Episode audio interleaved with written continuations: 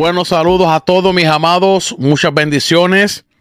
Les saluda a su amigo y hermano Carlos López Serrano. Bienvenido una vez más a un programa más de Ágora, Centro de Estudios Bíblicos. Estamos en vivo y en directo y a todo color desde el estado de Kentucky de Estados Unidos para el mundo. Estamos transmitiendo a través de nuestra página de estudios bíblicos y nuestra página de Ágora de Ciencias Bíblicas TV, nuestro canal de YouTube. Eh, compartan, a, compartan, amado, el video en sus diferentes grupos, en sus diferentes eh, eh, páginas que usted asiste mucho. Así que hoy tenemos un programa bastante especial. vamos a estar hablando sobre el vino en la cultura judía bíblica.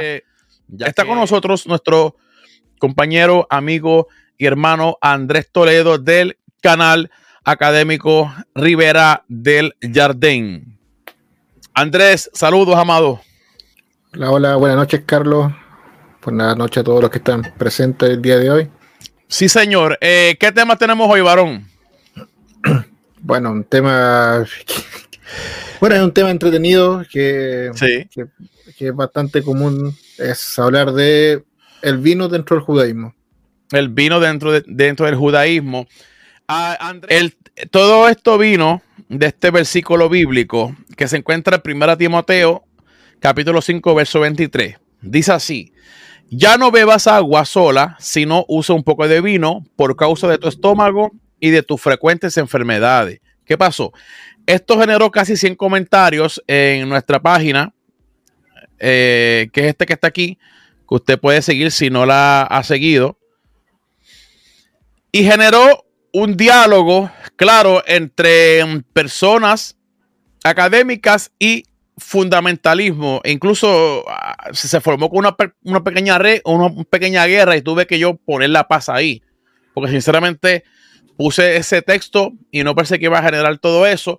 Pero vamos a hablar sobre el vino desde la fuente midráshica eh, y toda esta literatura, eh, ¿por qué no decirlo talmúdica? Que Andrés nos estará hablando. Así que vamos a darle paso a Andrés para que nos ilustre y nos hable un poco sobre el vino eh, desde el judaísmo. Bueno, el, el, vino para el judaísmo es un... Me gustaría que mostrar, si puede hacer zoom y solamente mostrarlo de arriba. Para mostrar todo lo que todo lo que está escrito ahí. Zoom, eh, ¿cómo hago zoom yo aquí? Ah, para que no haces zoom. bueno, no importa. Eh, ah, por lo que estaba hablando. El vino es un, es un, es un elemento que es importante dentro de la vida cotidiana judía. Eh, se ocupa en un, en un montón de, oportunidades. Se ocupa durante el año, todos los fines de semana, eh, pero hay una desinformación sobre, sobre el Jain o sobre este vino, que muchas personas piensan que el vino en sí es malo, cuando de la escritura, la Torah o la Biblia hebrea completa, te va dando varios tipos de tipificaciones de cómo es el vino y cómo lo se entiende dentro de la escritura. Eh, hay que entender que no es como el día de hoy que uno abre la llave con el agua ya purificada y tratada, ¿no es cierto? Que, te evita que uno le dé listeria, ¿no es cierto? Que la enfermedad por contaminación de agua. Y en esa época no existe esa purificación de agua. Entonces era muy difícil saber en poblados grandes que el agua fuera corriente y que fuera apta, a menos que fuera de pozo ya aún así el pozo podía venir contaminado. Eh, entonces el vino en la antigüedad, y no solamente en Israel, en la antigüedad, en varias culturas como en, Egipto, en los sumerios, ¿no es cierto? y en muchas partes de Mesopotamia, eh, era un líquido bastante importante. Y dentro de la misma escritura vamos, a ver varios eh, géneros literarios que, que, van a hablar del vino para distintas ocasiones y después cómo el judaísmo lo va a ir entendiendo con el tiempo y lo va, y lo va a integrar a la liturgia judía y a la vida cotidiana judía dentro de un, contexto como de santificación, para que se me entienda la palabra, eh, no sagrado, pero sí importante. Excelente. Entonces, eh, Andrés,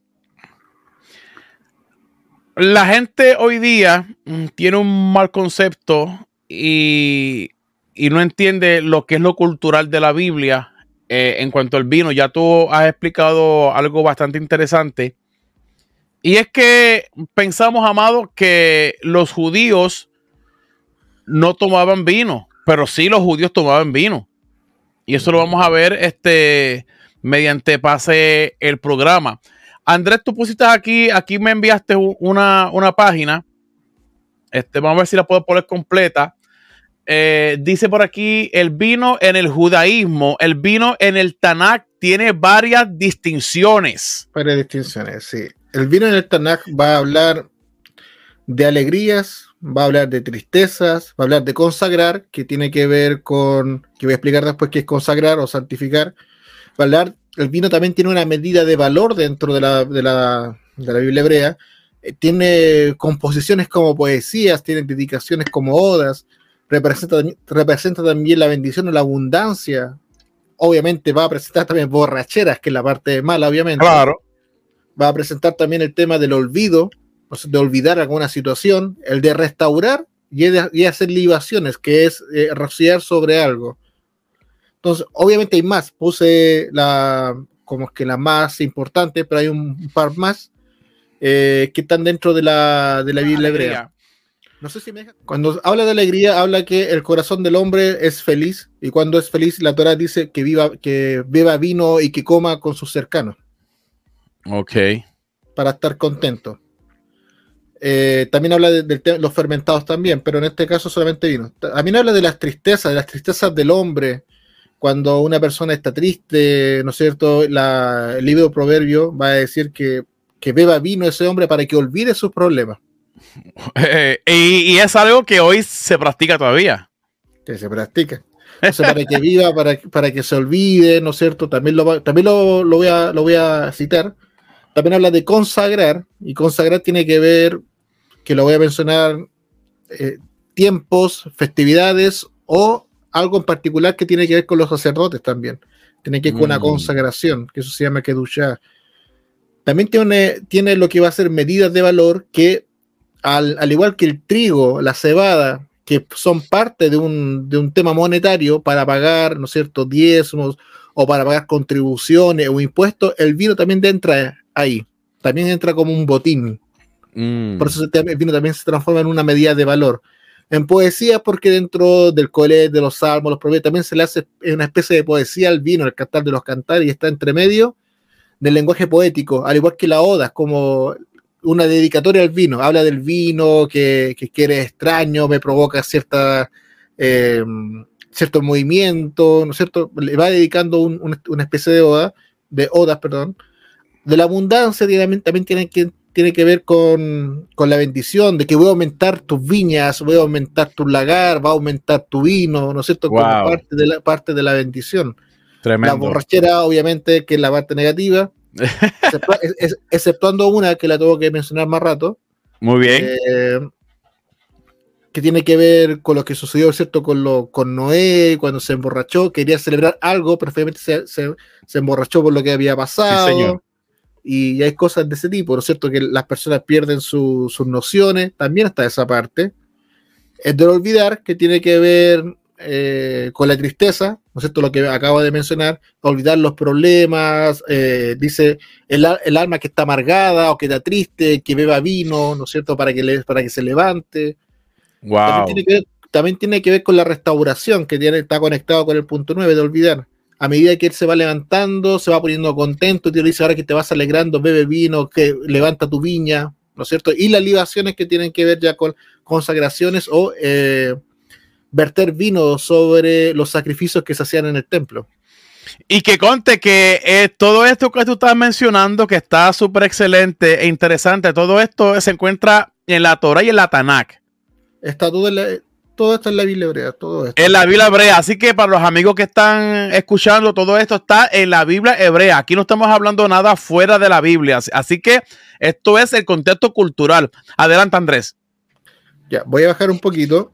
Acá hay la palabra kiddush, que significa santificación, que viene de kedusha, ¿no es cierto? Y que viene de kadosh, ¿ya? Yo le puse acá santificación de una ocasión, haciendo referencia a, una, a un suceso importante dentro de la Biblia. Y yo quise aquí traer el, contexto cuando Abraham eh, es bendecido por Melquisedec, mm. después de, haber, haber rescatado a Lot, ¿no es cierto?, y haber combatido contra los cinco reyes. Y acá en Génesis 14, en capítulo 14 del versículo 17, dice esto. El rey de Sodoma salió a recibirlo tras su regreso, después de haber vencido a Kedorlaomer y a los reyes que se hallaban con él en el valle de Shabé, que es el valle del rey. Pero Melquisedec, rey de Shalem, llevó pan y vino. Todo esto se pan, y, vino. y vino. Él era sacerdote del, Dios Supremo o Altísimo. Él lo bendijo diciendo: Bendito es Abraham, Dios, el supremo hacedor del cielo y la tierra. Hmm. ¿Por qué quiso traer esto acá? Eh, viene Abraham, van a celebrar esta, esta victoria de guerra. Estamos en un ámbito de celebración, eh, trajiste paz al lugar. Yo soy sacerdote de Dios Altísimo, vengo a celebrar contigo y vengo a bendecirte y traigo este pan y este vino para compartir. ¿Qué texto? Ah? Estamos, en, un, tema de dedicación y de alegría. Se trajo pan y vino. ¿Por qué? Porque lo que el adorar representa, el pan representa la comida, ¿no es cierto? Representa eh, también parte de, la bendición, presenta el, trigo y el vino representa la segunda parte, también la bendición, el lagar, tus viñas. Entonces, el pan y vino. Entonces aquí Abraham está en un tema de, de alegría, celebrando una ocasión especial con Melquisedec con pan y vino. Wow.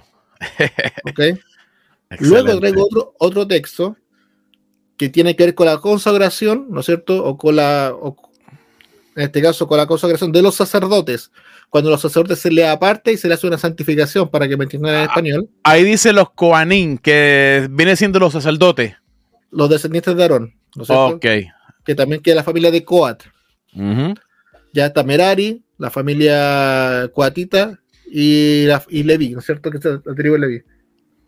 Ok. En la consagración de los sacerdotes, en el libro de Éxodo 29, cuando Moisés llama a Aarón, a todos sus hijos y toda esta familia, los va a consagrar y los van a apartar para el servicio en el templo. Entonces en Éxodo, 20, Éxodo 29 va a decir, esto es lo que harás sobre el altar. Traerás dos ovejas de, dentro de su primer año todos los días continuamente.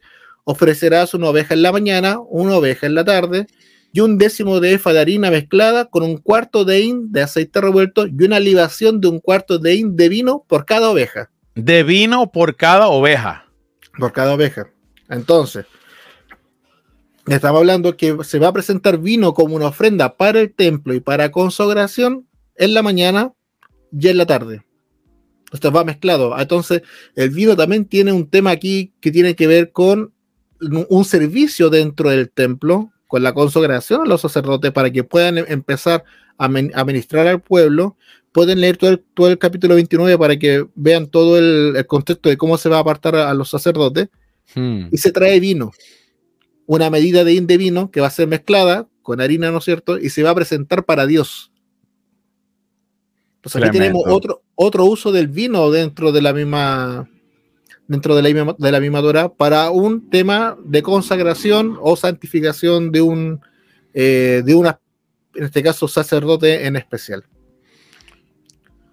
Luego tenemos otro tipo otro, o otra forma de ocupar el vino que tiene que ver con las fiestas dentro de la Biblia, que son siete, sumando también Shabbat, que vendría siendo la octava, y tomé un texto que habla de la fiesta de las primicias, que es la que continúa la fiesta de Pesach, que está en Levítico 23, versículo 9, y va a decir esto.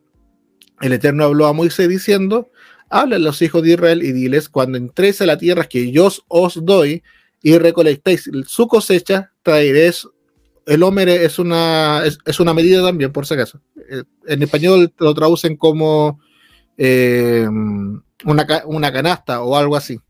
Ah, ok.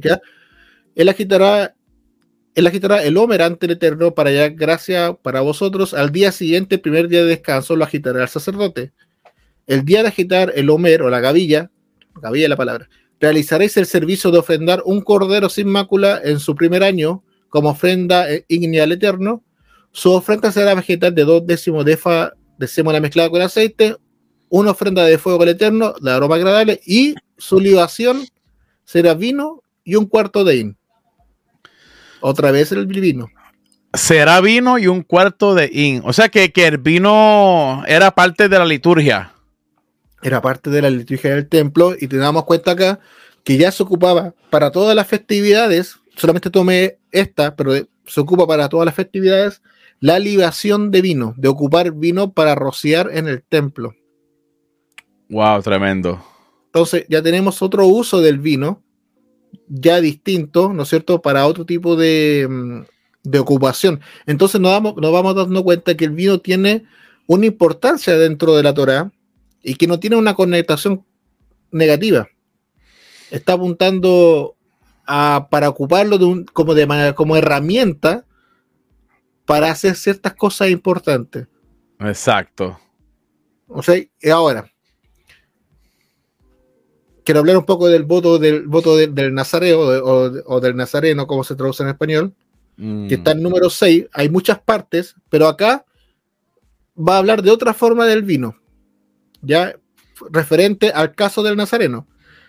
En el libro de número 6, capítulo 6, del 1 en adelante va a decir, el Eterno habló a Moisés diciendo, háblales a los hijos de Israel y diles, el hombre o la mujer que se apartara, se apartara haciendo un voto un nazareato de abstinencia para el eterno, de vino nuevo o de vino añejo se abstendrá, no beberá vino, perdón, vinagre de vino nuevo ni vinagre de vino añejo.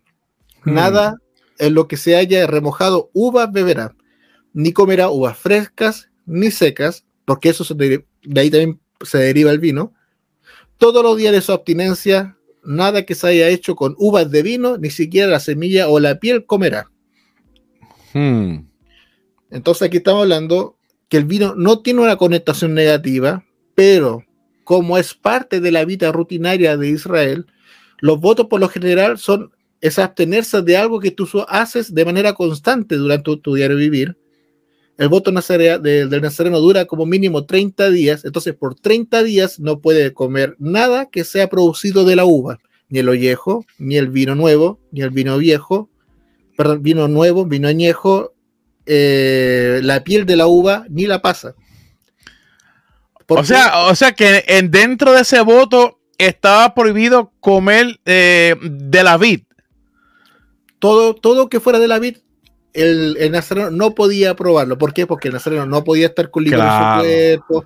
Está en una, en una abstención de algo que es para él eh, es de uso diario. O sea que ese voto también se lo aplicaron a Sansón, que era nazareo. Sí, no podía beber vino. No podía beber vino. Observen, amado, cómo, cómo la Biblia hebrea hace separación cuando un personaje bíblico se encuentra en santidad, en esa separación, eh, en ese kedushá. Eh, vemos cómo se obtienen de esto, pero después que salen de eso, pueden comenzar a otra vez a, beber vino, porque es, parte de la tradición es parte de la tradición y el mandamiento del voto es abstenerse de algo que sea parte de, tu rutina. Y, acá el vino, como el vino se presentaba al templo, tenía que ver con la fiesta y todo esto, entonces dice, ok, como todo esto pertenece a tu vida diaria, tú te vas a abstener de esto para cumplir tu voto eh, de un mínimo de 30 días.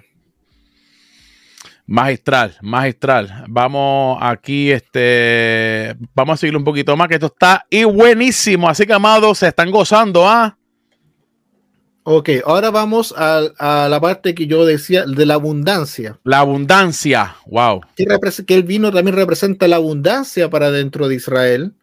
Y esto lo podemos leer en Deuteronomio 7, de versículo 12 en adelante vuelvo a repetir, pueden leer en varias partes se van a encontrar con versículos similares a este, pero estos son como los más importantes. Dice así, esta será vuestra recompensa cuando obedezcáis estas ordenanzas y las observaréis, está hablando de los mandamientos, y las realizaréis. El Eterno tu Dios guardará para ti el pacto y la bondad que juró con tus antepasados. Él te amará, te bendecirá, te multiplicará, te bendecirá el fruto de tu vientre y el fruto de tu tierra, tus cereales, tu vino, tu, vino, la simiente de tu ganado de vacuno y los rebaños de tus ovejas y las cabras de la tierra que él le juró a tus antepasados que te daría. Tremendo. Entonces, te damos, nos damos cuenta que acá, por guardar los mandamientos, ¿no es cierto? Observarlos y aplicarlos, porque son tres cosas, es escucharlo, observarlo y realizarlo. Dios va a guardar el pacto, la bondad y me va a bendecir con todo lo que está ahí. Y en medio está el vino. Dice que me va a multiplicar el vino. Hmm. Hay algo curioso. Dice que me va a multiplicar el aceite, los frutos de la tierra y también te va a multiplicar el vino. ¿Por qué? Porque después va a haber un mandamiento que dice que el vino tiene que beber vino, beber vino para alegrarse en una fiesta en particular. Tremendo. Entonces no- nos damos cuenta que también pertenece a la abundancia, que si uno es ordenado con Dios, me va a bendecir en todo esto, incluyendo en tener mis barriles de vino guardados ahí en la bodega para ocasiones. qué tremendo, Entonces, qué tremendo. Entonces nos, no- nos damos cuenta que no solamente como se enseña que el vino no tiene una conectación mala, sino que para Dios es algo bueno. Cuando el hombre se corrompe pasa a ser malo, pero en sí es eh, para Dios tiene una buena connotación. O sea, todo está en la acción del hombre, eh, André. Correcto. Todo está en el, en el actuar del hombre. El actor del hombre, porque en sí en sí este, está el vino dentro de la liturgia eh, de la Biblia hebrea. Y eso, o los que los cristianos, eh, los cristianos llevamos Antiguo Testamento. Eh, y eso, amado, hay algo, eso es importante recalcar, que el vino no es malo. Lo, lo malo es el abuso con este líquido preciado en la antigüedad. Y eso Sí. es algo, amado, que nosotros debemos de entender. No es lo mismo nosotros mirar al vino desde nuestra cosmovisión occidental que mirarla y entenderla desde esa cosmovisión oriental. Ah, pa- eh, y, y más si nosotros pertenecemos a un, a un cuerpo eclesiástico eh, este, fundamentalista que vamos a condenar todo. Y, ya- y aquí hay que separar las cosas. Sí, por eso el judaísmo es re importante, y si no vamos- estoy mostrando solamente pasajes bíblicos, no estoy entrando ni, en tradición ni nada todavía, solo pasajes Claro. bíblicos mostrando cómo se comporta el Estamos, de la eh, estamos en, la, en la Biblia hebrea. Sí. Vamos a seguir bajando. Mira, acá en, el, en la última parte del libro de Devarim, del libro de Deuteronomio, Moisés va a dar la bendición antes que el pueblo de Israel entre, que en, el, en, el- la, sinagoga se llama, la porción se llama Besota Braja, que significa la, la última bendición que va a dar Moisés al pueblo de Israel. Y dentro de la bendición de que va a dar Moisés, dice así, en el Deuteronomio 33, 28 dice así, Israel mora en seguro, la fuente de Jacob apar- aparte brota, país de trigo y de vino, hasta sus cielos el rocío destila. Pueden leer todo el capítulo 33 que habla de la bendición que está dando Moisés a Israel, vuelvo a repetir, pero acá fíjense, dice que van a entrar a un lugar seguro, que va a morar seguro con Dios, y es un país que está lleno de, que está lleno de trigo y de vino. Ujú. Si se, si se recuerdan en la, en la situación de cuando van los espías y regresan, la primera vez que viajan, y regresan, ¿con qué regresan? Con un gran ra- ramillete de uva. De uva. ¿Qué está mostrando ahí? Que es una tierra de mucha bendición. De mucha O sea, es una- bendición, Es prosperidad. una tierra prosperidad, es una tierra fértil que brota, que hay grandes viñedos para hacer vino. Si nos damos cuenta cómo está eh, eh, eh, este tema de la antigüedad y en el Israel antiguo, todo el tema con, el, con la viña, la viña, el vino y todo lo que trae ahí. Entonces aquí Moisés estamos, le está diciendo al pueblo, ustedes van a entrar seguro a esta tierra, una tierra que está llena, no le dice solamente de leche y miel, dice de trigo y de vino. Curioso, y ustedes van a habitar ahí seguros. Aquí puse como título o subtítulo restituciones o fuente monetaria. Sobre, Mm. Hablando sobre el vino. Esto ya aquí entramos al libro de, de Nehemías. Este libro de Nehemías, pues está en de Nehemías, pero en este caso solamente me tomé de Nehemías. Eh, y en esta restitución o fuente monetaria, Nehemías va a decir en el capítulo 5, eh, versículo 11 en adelante, pueden leer, obviamente vuelvo a repetir todo el capítulo 5 para que vean todo el contexto, pero esta parte de la que va a restituir dice así, restituir inmediatamente sus campos, sus viñas, sus olivares y sus casas, perdonarles la deuda del dinero, del trigo y del vino. Tremendo. Y del aceite que le habéis prestado. Respondieron ellos, está hablando acá de, de, los, de estos judíos que están abusando del pueblo más pobre, restituiremos y no les reclamaremos ya nada, haremos como tú has dicho. Entonces llamé a los sacerdotes y les hice, hice jurar que harían seguir esta promesa. Luego sacudí los pliegues de mi amado, de mi, de mi manto, diciendo, así sacuda a Dios fuera de su casa y de su hacienda, y a todo aquel que no mantenga esta palabra, así sea, sea sacudido, despojado, toda la asamblea de Dios, todos responderán amén, y alabado sea Dios, y el pueblo cumplió esta palabra. Entonces, en el contexto de, de, Nehemías capítulo 5, que hay un tema de abuso de poder, Nehemías dice esto lo que están haciendo está mal con esta gente que, tiene menos poder adquisitivo, poder que usted, y, y están haciendo sufrir, le van a restituir y le van a perdonar la deuda del dinero, la deuda del trigo, la deuda del vino y la deuda del aceite. Otra vez entró el vino acá como un asunto monetario, como un, intercambio comercial. Excelente. Eh, aquí está el texto, apreciado Andrés. Este, oye, veo que tienes esa copa de Star Wars. Ah, que yo tengo todo de Star Wars, todo en la mi casa. ¿Oh, sí? ¿Te gusta Star Wars? Ah, tengo hasta, pero esto otra parte, tengo un cuaderno, anoto mis cosas, ahí está. Ah, mira, mira, que, que, bien, qué bien. Así, por lo menos tenemos algo en común. las poleras y todo eso. Sí, ah, mira, este texto, Andrés, mire qué interesante. Eh, Apocalipsis 6.6, y oí una voz de en medio de los cuatro seres vivientes que decía dos libras de trigo por un denario y seis libras de cebada por un denario, pero no dañes el aceite ni el vino. Ok, ahí estamos en el contexto de Nehemías, está hablando de un tema monetario, ¿no es cierto? Exacto. De un cambio que era importante, que se comerciaba, se comerciaba, se ocupaba, entonces nos damos cuenta que el vino tiene muchas características, tiene muchas derivaciones dentro del mismo, que se ocupaba para un montón de cosas.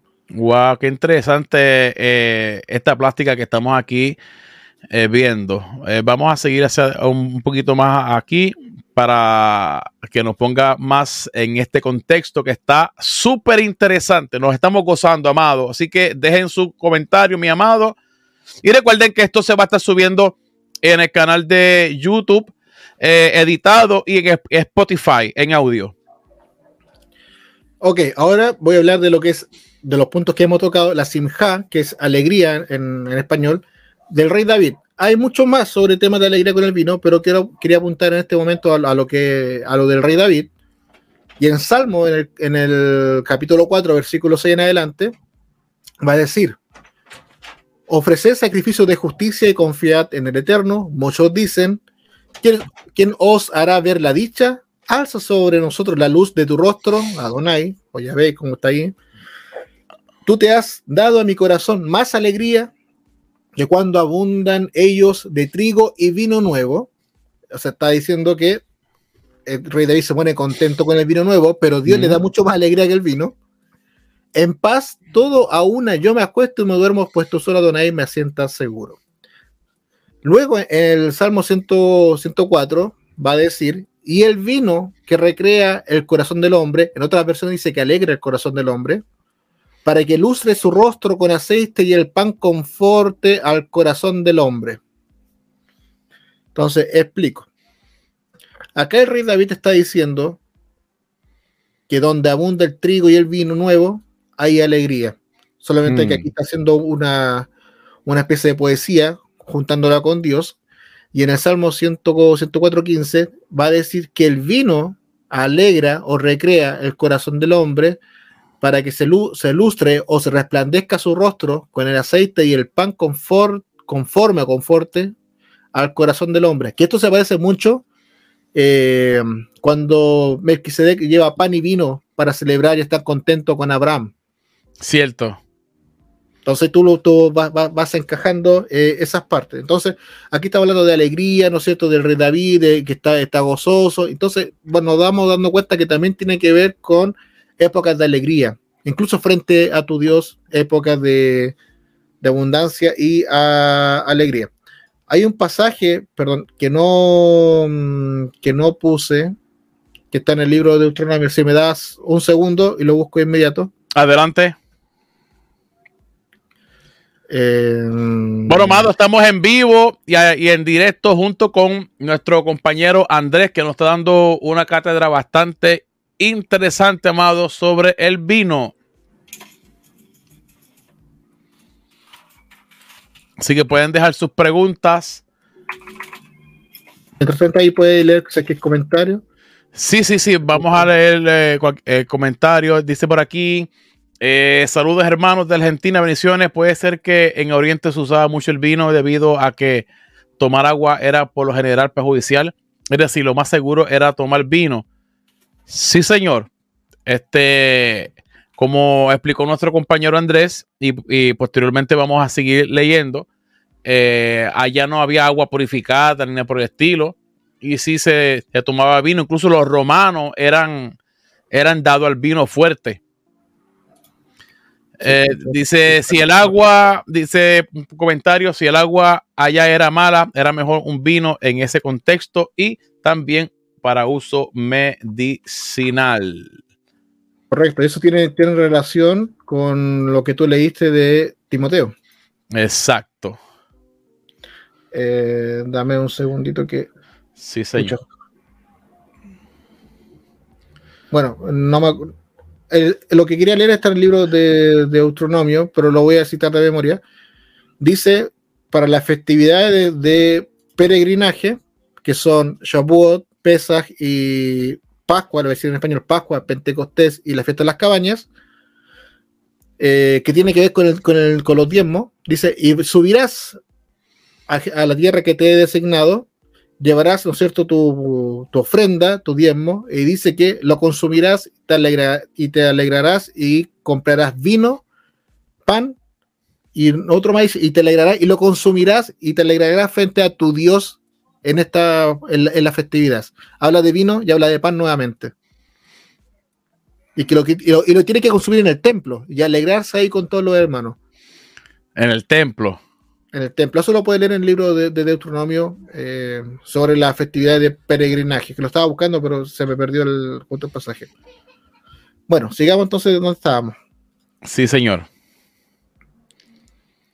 Ok, aquí ya llegamos a la parte del vino y los momentos difíciles Oh, el hombre.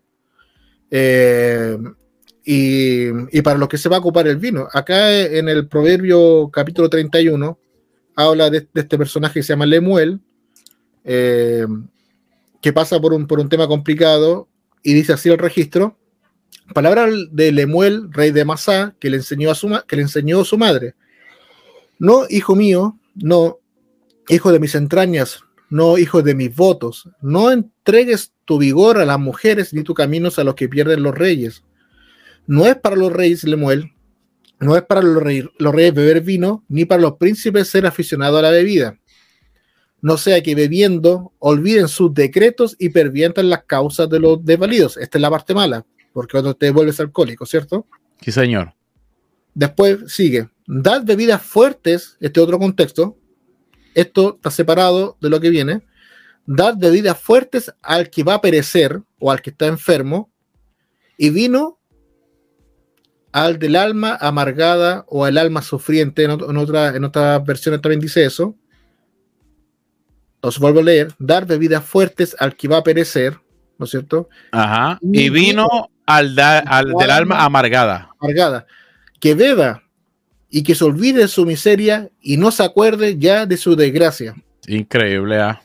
Abre tu boca en favor del mudo, por la causa de los abandonados, abre tu boca, juzga con justicia y defiende la causa del mísero y del pobre. Y eso está en el libro de los proverbios. O sea que, que todavía estamos en la, en la Biblia hebrea. Exactamente. Entonces acá, si te le dan cuenta, primero dice que el alcoholismo no es bueno porque hace que los reyes olviden sus decretos y perviertan las causas de los desvalidos, de los pobres, que tiene que relación con, con lo que dice acá el- el- el- esta parte. ¿No es cierto? Ahora actúa con justicia y defiende la causa. Pero, y esto es lo, lo bueno de hacer ejercicio un poquito, pero, dice, da bebida fuerte al que la está pasando mal y da vino a la persona que está amargada, que está con depresión, por así decirlo, que está con el alma apagada, que beba y olvide toda su miseria y no se acuerde ya de su desgracia. Este beba y olvide está hablando de que se emborracha, que tiene que emborracharse. Porque es la única forma que se olvide de lo que está pasando. O sea que, ese texto ahí es de, de embriaguez. De embriaguez, pero no en este contexto del 31.5, sino en un contexto de que una persona que está amargada, dale bebida, dale vino para que se olvide de lo que está pasando. Tremendo. Y las personas que están en depresión caen mucho en esto.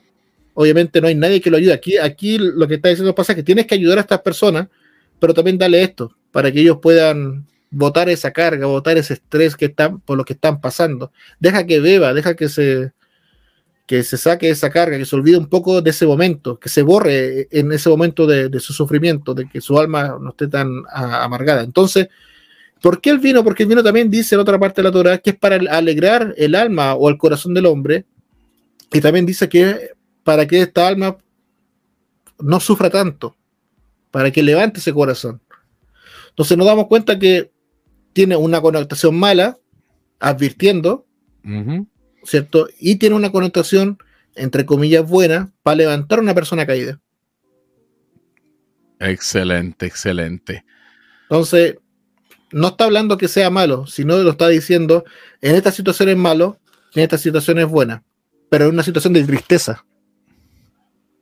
¿Cierto? De confortar a una persona. Entonces nos damos cuenta que el vino también tiene otro... Eh, tiene otro contexto. Otro contexto. Tiene otro, contexto. No está hablando de algo de, de una borrachera que es buena. Pues yo decía en un principio, está hablando de una borrachera que, es buena para la persona.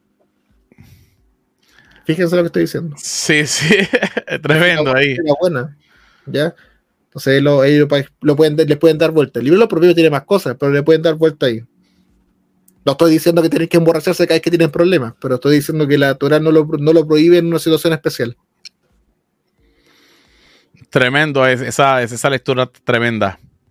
Ya, ahora quiero ir un poco ya, me voy a salir de la Biblia hebrea y voy a entrar ya a la tradición judía, que es la tradición talmúdica, y aquí ya cambia un poquito de tema. O sea, está relacionado, pero ya entro a la cómo se ocupa o cómo se trasladó todo esto a la vida cotidiana judía. ¿Ya? Todas estas discusiones que va, que va a tener el Talmud, muchas ya son de la época de Jesús, son anteriores a Jesús y son posteriores a Jesús. ¿Ya? Hay una, evolución con esto. Discusiones talmúdicas. Sí, dentro de la discusión talmúdica sobre el vino y sobre para qué se, tiene que ocupar. Me tomé del libro llamado Sefer Mitzvot del Raman, aquí me faltó la Sefer Mitzvot del Raman, que, del Rambam, que es Maimónides, que están estipulados ahí los 613 mandamientos, según la disposición que él consideró que tenían que estar ordenados en su libro El mandamiento 155 de hacer, va a hablar sobre la santificación del Shabbat, o sea, consagrar el Shabbat para cuando va a llegar el día. ¿Ya? Apartar el día. Porque santificación es apartar. Apartar el día de Shabbat sobre el resto de la semana. Hmm. Y se va a tomar del libro de Éxodo, capítulo 20, versículo 8, donde le dice que recuerda el día de Shabbat para apartarlo o para santificarlo.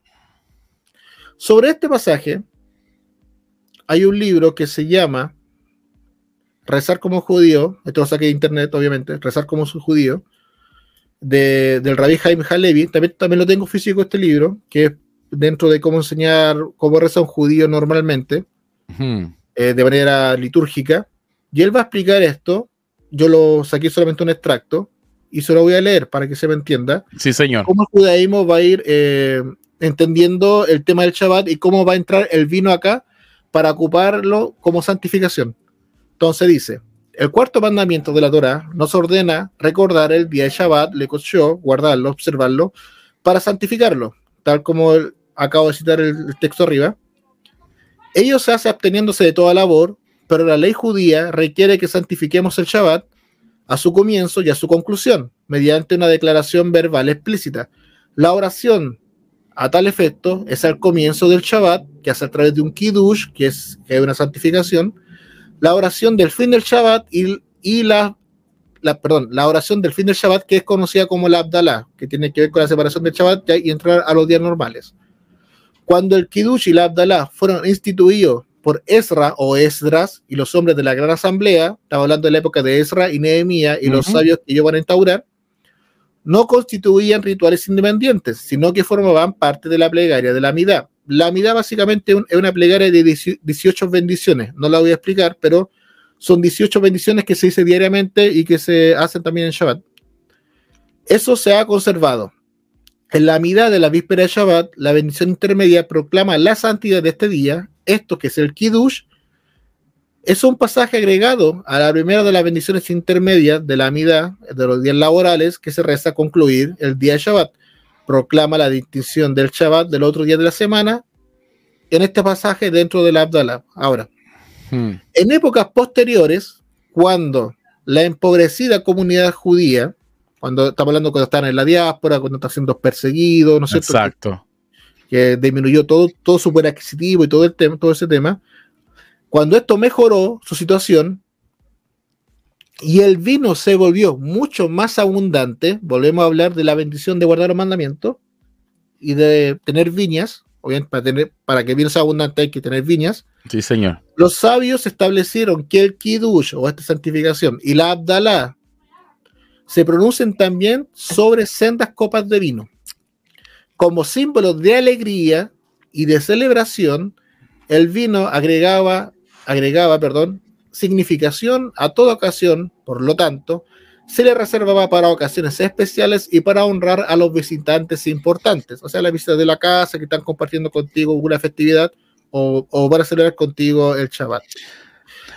Tremendo. Cabe señalar, sí, cabe señalar también que esta libación de vino sobre el altar formaba parte del ritual de sacrificios en el templo de Jerusalén. Está hablando de la libación, de dónde se va a tomar esta costumbre. En esa parte de la ceremonia, los levitas entonaban cánticos de alabanza a Dios. El servicio del templo puede haber influido en la introducción del vino para el Kiddush y la Abdalá. incluso hay una sugerencia en el Talmud, donde Raf, que es un título para, los, para algunos rabinos, vincula el tipo de vino que se puede utilizar para un kiddush con el tipo de vino apto para la libación sobre el altar, hablando del templo, y dice, no se ha de decir kiddush a no ser sobre un vino que pueda ser vertido sobre el altar, y esto está en Baba página 97a. Ya. Yo sé que lo que leí harto puede ser un poco confuso para las personas que no están acostumbradas a este tipo de lenguaje. Claro. Eh, pero básicamente la costumbre de, tomar una copa de vino para santificar el día de Shabbat, los días viernes por la tarde, y tomar una copa de vino para cerrar el día de Shabbat, para volver al primer día de la semana, se toma de la costumbre del templo, ¿no es cierto? Para días de fiesta, días de libación, días de presentación, de alegría, conmemoración, consagrar, bendecir. Y para, lo, y para honrar a los invitados para honrar a los invitados, se toma todo ese conjunto, se toma con un pan, que, es la jalá, que es un pan que se representaba también en el templo, y se vuelve a juntar el pan y el vino. Y se presenta. Todo esto más o menos se instaura en el siglo III después de, la, después de Cristo, o después del área común en adelante, ya como bien instituido eh, dentro de, dentro del judaísmo ya rabínico. Si nos vamos al Nuevo Testamento, nos damos cuenta que Jesús toma pan y vino para la festividad de Pesaj, ¿no es cierto? Que es la Pascua. Entonces siempre tiene que ver con una consagración de un tiempo, con la consagración de, una, de un lugar especial, tal como lo hizo Abraham con Melquisedec, ¿no es cierto? Eh, tal como lo hacían para alegría el rey David, etcétera, etcétera. Todo esto está en la Biblia. Entonces lo que va a hacer el judaísmo va a tomar lo va a hacer una interpretación, los va a juntar y va a decir, cada vez que tengamos una celebración de un nacimiento de un hijo, de una hija, para una circuncisión de un niño, para la circuncisión del adulto, para una festividad en particular, para una, para una ocasión especial, vamos a hacer una consagración, a apartar y alegrarnos con una copa de vino. Y la costumbre es que toda la casa, todos los invitados tienen su copa, su propia copa de vino, se santifica se dice lehaim, que se dice por la vida en hebreo, y se bebe. Y todo alegre en la casa y todos felices. Y ahí se cumplen varios mandamientos de, dentro del mismo tema. Entonces, esa es la tradición como el judaísmo va a ir tomando todo desde la Torah. Desde la Torah. o sea, o sea que el sustento es la Torah. siempre, siempre. Eh, y me queda una hojita por mostrar. Aquí voy a entrar a una discusión eh, bastante jugosa, este tratado, que se llama el Tratado de, Verajot, tratado de Verajot, que es de Talmud. Tratado de Verajot lo puedo traducir como el Tratado de las Bendiciones. ¿ya? Esto está sacado del Tratado de Verajot, de la hoja 51, la parte B, y se va a discutir esta Mishnah, la casa de Girel y la casa de Shabai. Quise traer esto porque es más conocida. Sí, sí, esto, es importante. ¿Qué es lo que va a discutir la casa de Girel y la casa de Shabai? Van a discutir sobre el vino. Entonces, va a decir la Mishnah, estos son los asuntos que disputa entre Bet Gilel, la casa de Gilel y la casa de Shammai con respecto, con respecto a, a la salahot o la manera de conducirse sobre una comida. En esta disputa se refiere al orden de las bendiciones del Kiddush, cuándo hay que ser primero en la santificación y cuándo no. La casa de Shammai va a decir, cuando uno recita Kiddush sobre el vino, santificando el vino, uno recita una bendición sobre la santificación del día y recita una bendición sobre el vino a partir de entonces. Y la casa de Jirel va a decir, uno recita una bendición sobre el vino y recita una bendición sobre el mismo al día siguiente. No voy a explicar toda esta discusión porque es larga, pero lo que yo quería mostrar es cómo están discutiendo de cuándo se tiene que santificar con vino y cuántas veces se tiene que hacer.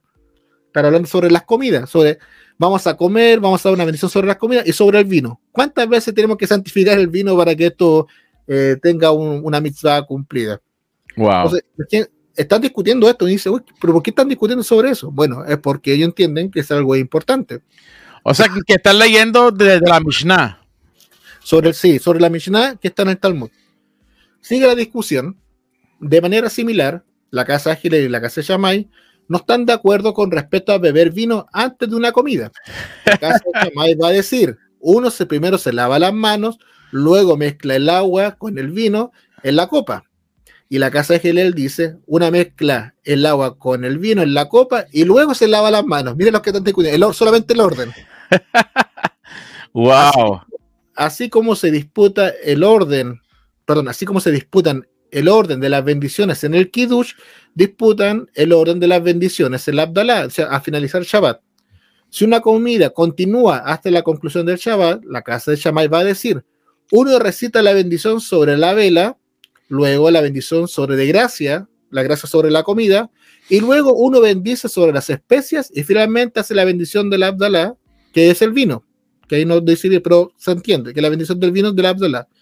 Pero la casa de Girel va a decir, primero es la vela, luego las especias, ¿no es cierto? Después dar la gracia de las comidas y luego se hace la bendición del vino con la Abdalá. Y esto es lo que yo quería traer, no tengo más, no tengo más. Esto es lo que quería traer sobre la misión, como la casa de Girel y la casa de Shammai, que ustedes ya conocen, tiene una discusión de cómo se tiene que santificar la comida del Shabbat cuando empieza el Shabbat y cuando termina el Shabbat. Eh, están discutiendo en qué momento ocupar el vino para, para abrir una consagración y cerrar una, una, consagración para pasar a un día mundano. Mundano significa común. Entonces, entrar a un día sagrado y cómo terminar el día sagrado de buena forma y pasar a un día común. Eso pero, pero, pero ambos, eh, ambos estaban de acuerdo con, con el vino ambos estaban de acuerdo con el vino. Los que no estaban de acuerdo era el orden de en eh, qué momento eh. se ocupaba el vino. Que, wow, eh, o sea, a, ese extremo llegan a, discutir eso, wow. Bueno, sí, esto es lo que están discutiendo la casa de Gilead la casa de Shammai, que son discusiones de la época de Jesús, imagínate. Sí, sí, sí. Wow. Adelante. hay dos tipos de vino que hay en el judaísmo, que uno se llama el vino Meushal y el vino común. El vino Bemushal es un vino cocido eh, que es un vino que, se, que se ocupa eh, cocido, y hay un vino que no es cocido, que es el vino ya más, fuerte. Eh, el vino cocido es el vino dulce, que tiene todo un proceso. Ahora, para fabricar este tipo de vino, por lo general, solamente lo pueden hacer personas que sean judías o supervisados por judíos o por rabinos en este caso, para que el vino se haga de la forma lo más correcta posible es un proceso súper complicado, no voy a explicar mucho eso porque es súper complejo, pero sí tiene que haber una supervisión. Ok. En un libro que se llama Shulchan Aruch, más conocido como la mesa servida, o los libros de la ley, de la ley judía, que es la forma de cómo tiene que uno entender el, vino, y espero que se entienda lo que voy a decir. En ese libro de la ley judía está escrito que el judío no puede recibir un libro, perdón, un vino de una persona no judía. No lo puede beber ni recibir. ¿Ya? Voy a, voy a entre paréntesis, este libro de la Edad Media, para que se entienda. ¿Por qué? Porque yo no sé si ese vino fue dedicado para idolatría. ¿Me entiendes? Y al día de hoy sucede exactamente lo mismo. Algunas viñas, que no son judías obviamente, ellos anualmente toman todo ese vino que produjeron y hacen una, fiesta y se lo dedican a la Virgen María. Mm. Por lo tanto, ese tipo de vino está prohibido que el judío lo beba y está prohibido que lo ocupe para una santificación porque está dedicado, en este caso, a algo idolátrico. Wow. ¿Ya? Entonces, lo que va a traer esta tradición o esta lajada del Shulchan es mejor eviten recibir este tipo de vino. Estamos hablando de esa época, porque en esa época todo está dedicado. De hecho, hay vinos que son vinos añejos que están que se ocupan para eh, exclusivamente para la misa. Ese vino el judío no lo puede, no lo puede ni beber ni ocupar para santificación, para, para, consagrar un día en especial. Está prohibido. Por eso el, judío está muy preocupado de cómo fabricar ese vino y de quién va a recibir ese vino o los jugos de uva, que también se ocupa el día de hoy para, para hacer, porque es un producto, de la, un producto de la vid. Entonces, eh, se van a dar cuenta que el, judío va, a fabricar su propio vino para evitar todo ese tipo de problemas. Que es bastante bueno, que es bien rico, precisamente el, el mebucher que el, que el dulce. Que hay varias marcas conocidas y, eh, eh, Carlos conoce algunas marcas que son bien buenas. Eh, pero se, ocupa se ocupa para, para eso. Entonces, la, la producción es bien meticulosa no se puede recibir vino de cualquier persona y no se puede beber el vino de cualquier viña, por, decirla, por decir algo. Yo sé que acá en Chile hay algunas viñas que, que esa producción se, se, dedican a la Virgen María, ese tipo de viñas yo no las compro, como Viña Santa Rita, Viña San Pedro, Viña Santa María. Oh, sí, hay de eso. Sí, sí, porque pertenecen a un, a un conglomerado, pero esos vinos, hay una fiesta de la viña que se hace una vez, una vez por año en la región del Maule que se le dedica a la Virgen ese vino nosotros no los compramos. Compramos otro tipo de vinos, que son vinos que no son cacher, pero son vinos que se pueden consumir porque no son vinos dedicados, son vinos simplemente de producción. Pero tratamos de no ocupar ese vino, por lo menos en los movimientos más liberales, como donde yo pertenezco, o más conservadores, tratamos de no ocupar ese vino para hacer kiddush. Tratamos de buscar el vino kasher o kosher para hacer ese kiddush. Sí, sí, eh, eh, el, vino que, que, ustedes crean para poder hacer la santificación de, acuerdo a la tradición de la naranja judía, o ocupamos el jugo de uva, que es más neutral, que no necesita una aprobación, sino que un jugo de uva solamente hay que hacer la verificación que no esté dedicado a algo extraño. Eh, o sea, estás hablando del jugo de uva Welsh. Puede ser el Welsh o, otra marca que el Welsh es un vino, es un jugo de uva eh, kosher. Ok, ok. Qué, qué, tremendo, qué tremendo lo que estamos viendo. Aquí una pregunta. Dice, ¿qué tiene que decir el cristianismo acerca de la cerveza? Bueno, Andrés no es cristiano, es judío. Yo, yo puedo contestar. Eh, el mundo cristiano está dividido acerca de la cerveza.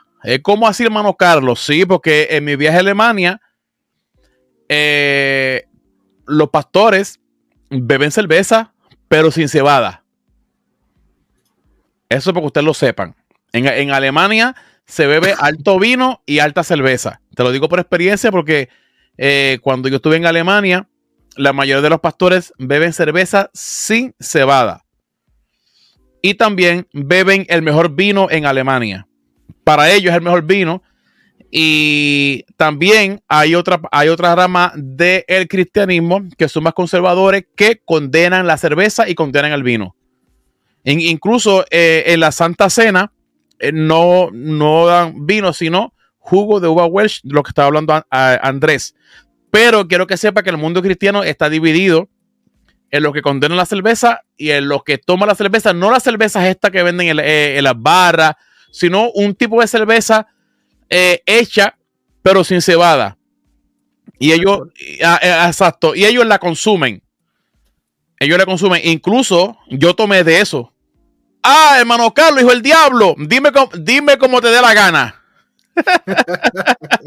Dime cómo te da la gana, pero estaba buena. O yo, estaba buena la cerveza sin cebada. Y el vino también. Que me condenen, vamos. Bueno, Andrés, este, gracias, varón, es por la cátedra. De verdad que fue algo. Aprendimos cosas nuevas hoy con Andrés. Así que, Andrés, gracias por todo. Te felicito y a toda la audiencia, gracias por estar conmigo esta hora. Y recuerden, amado, que lo vieron aquí en Agora eh, de Centro de Estudios Bíblicos. Y recuerden suscribirte al canal de Rivera del Yaldén, que está subiendo videos allí en su canal. Vayan a respaldar la cuenta de Andrés Amado. Compartan sus videos, denle like, comenten para que YouTube sepa que es un canal que está activo y en gran demanda. Así que suscríbete al mío también. Tengo que subir material que no he subido porque con el calor que he estado haciendo, que estuve en verano, no me da mucha ganas de grabar, pero tengo, tengo, tengo pendiente varias cosas. Sí, sí, sí. A, Andrés está ahí en una pequeña pausa, pero siempre es bueno, amado, que usted pase por el canal de Andrés, le deje su like, eh, su comentario, comparta el contenido. Eh, los shorts que Andrés está haciendo están súper interesantes desde la perspectiva del judaísmo laico. Súper buenísimo. Así que nada, Andrés, varón, nos vemos el martes que viene con el favor del eterno Dios. Shalom. Shalom.